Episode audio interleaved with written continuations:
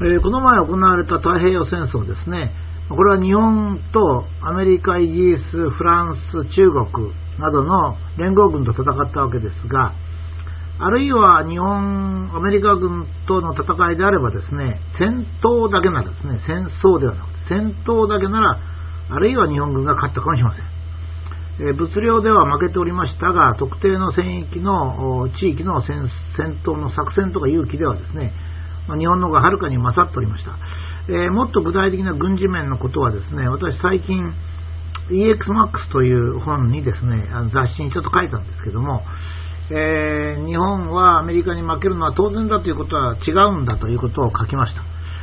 えー、しかしですね、え、全体的な状態はどうだったかというと、やっぱり長期の計画の長期性だとかですね、論理性という点では、まあ、日本は実はアメリカに遠く、実は及ばなかったんですね。ですから戦争がですね、ゼロ戦の戦争とか戦闘とか戦艦大和の性能とか言うんであれば日本は負けないんですけど、それから突撃する人の勇気とか、それは負けないんですけどですね、その全体構成というのが違うんです。それの証拠をこの写真で示したいと思いますが、この3つの写真はですね、日本とアメリカの余裕の差を示しております。ほぼ、まあ、戦争の同時期のことですね。少しずれておりますが、えー、っと、右、左上のですね、落ち葉に、もみじに囲まれた豪華なホテルの写真はですね、えー、戦後の世界貿易の骨格を決めましたブレトンウッズ会議が行われたホテルでありまして、まあ、素晴らしいホテルに紅葉の中でおりますね。この下でケインズとホワイトがを中心として、会議を行い戦後の自由貿易体制というのを決めたわけであります。その頃日本では、必死に戦っておりまして、学徒動員が始まりました。大学生は出陣し、まあ、これを学徒出陣というわけですが、子供は勤労に駆り出されました。写真は小さい女の子がですね、生産に携わるためにミシンの前に並んでいる時の写真であります。アメリカと日本がそれほど大きな力の差がないにしても、アメリカが優雅なホテルで戦争が終わった後の貿易体制を検討しているときに、日本がの女の子が鉢巻きを締めて戦争を追行してたと。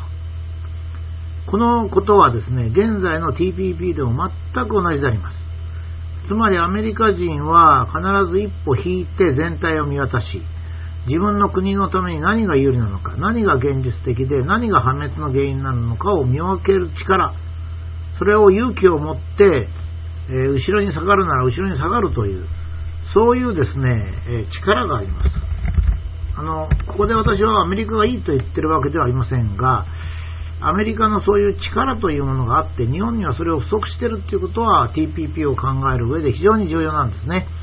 例えば私が言っている、例えば地球温暖化なんかそうですが、アメリカが1988年に、まあ、地球温暖化を言い出したわけですね、6月23日。そしてアメリカが中心となって、えー、国連に IPCC を作るんですね。それで世界に対して CO2 を削減しなきゃ大変になるって言うんです。そのアメリカは CO2 を削減、参加しません。このアメリカのやり方っていうのはですね、まあ、ウィルソン大統領以来のやり方ですが、と言ってですね、アメリカを非難することできないですね。というのは、日本に戦略性がないんですよ。あの日本は温暖化で何を目指して何をしようとしているのか全くわからないんですね。まるで子供のように世界が温暖化防止に走ってるから私たちも温暖化を対策しなきゃ悪いとかですね、何言ってんのっていう感じなんですが、まあ、そういうレベルではですね、とてもアメリカには太刀打ちできないわけであります。え、アメリカも第二次世界大戦を経験しましてね、貿易を制限するってことは世界に混乱を招くということが分かりまして、まあ、戦争が終わる前に、もう戦争が始まってすぐから検討を始めるんですが、えー、ガッと、まあ、これちょっと成立は遅れますけどね、自由貿易体制、それから世界銀行、IMF と言われる世界通貨基金を作ります。えー、まあ、つまり、まあ、アメリカがまあ全体的に中心になるんですけども、世界全体がですね、貿易の制限を生むということは良くないということで、自由貿易にしようという、まあ、機運も高まったわけですね。で、ここでちょっと、まあ、この一段落しますので、まとめてみますと、まあ、人類の歴史は実に馬鹿らしくて、まあ、他人のものを取って楽な生活をしようとして血を流してくるわけです。それはだんだん、ある意味では、戦うことから商業へというふうに進みますね。ですからモンゴルは全部取った。植民地はほとんど半分取った。ブロック経済をやった。経済制裁をやった。そしてその反戦に立って自由貿易をやり始めた。その自由貿易は今どういう状態にあるかということですね。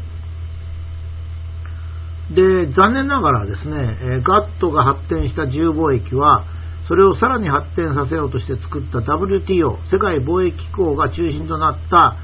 まあ、自由貿易になるとですね、えー、ちょっと頓挫するんですよね。えー、これはですね、まあ、いろんな問題があるんですが、日本にもその一因があります。えー、日本はですね、第二次世界大戦で被害を受けたわけですから、制限、その原因となった制限貿易とか経済制裁に反対しなければならないんですが、必ずしも日本はそうではありません。もうすでに太平洋戦争のことを忘れて、えー、例えば北朝鮮に対する経済制裁を支持したりしております。むしろ日本が積極的に北朝鮮に対して経済制裁をしたりしておりますが、これは、まあ、かつて日本が苦しんだ二の舞であります。それから WTO の機能がちょっとしなくなったんですね。これはあのものすごく複雑なことなので、まあ、簡単に言えば貿易量が多くなって、世界全体で調整することが困難になったという現在ですね、戦争の火種をなくすためには我々日本は何にしなければならないのかという積極的な提案が必要な時期であります。しかし、アジアの一部で日本が活躍しているのは、活動しているのは確かでありますけれども、アメリカと同じように日本が世界的規模で世界貿易のアイデアとか理論を出しているかというと全く出しておりません。アメリカに対して日本はそれほど違いがありません。アメリカは結構強大だと言っても異民族が多いですし、教育レベルは日本より高くありません。しかし日本の政治家、経済学者がですね、本当にダメなんですね。え、日本が貿易、自由貿易論に有効な提案をし、ノーベル経済学賞を取り、世界的に活動するような優れた人間がどうしても出現しません。私はですね、まあ、自分のことを言うのもなんなんですが、東洋経済新社から国債は買ってはいけないという本を出したときですね、これに対して京都大学の経済学の教授がもう本当に本気になって私を非難してきたのに、がっかりしました。というのはですね、私が国債は買ってはいけないっていうのは、まあ国民に向けた簡単なメッセージなんですね。えー、買うものがないからといって国債を買ってると、それはやがて消費税の増税につながりますよっていう、まあそういう話なわけですから、まあ言ってみれば庶民の生活に類することなんですよ。ところが経済学者が取り組む、特に京都大学の経済学者が取り組むものはですね、やっぱり自由貿易論だとか、アメリカと日本との間の、まあ、TPP をはじめとしたですね、問題、大きな問題が山ほどあるんですね。もちろん、このリーマンショックのところで分かったように、金融学の不十分なことによって世界が被害を受けるのをどうやって防ぐかとか、だからそういうことに時間を使ってもらってですね、私が出版したその国債を買ってはいけないに本気になってどんどんバッシングしてくるなんてのはですね、どうしてんのっていう感じなんですね。もう悲しいと。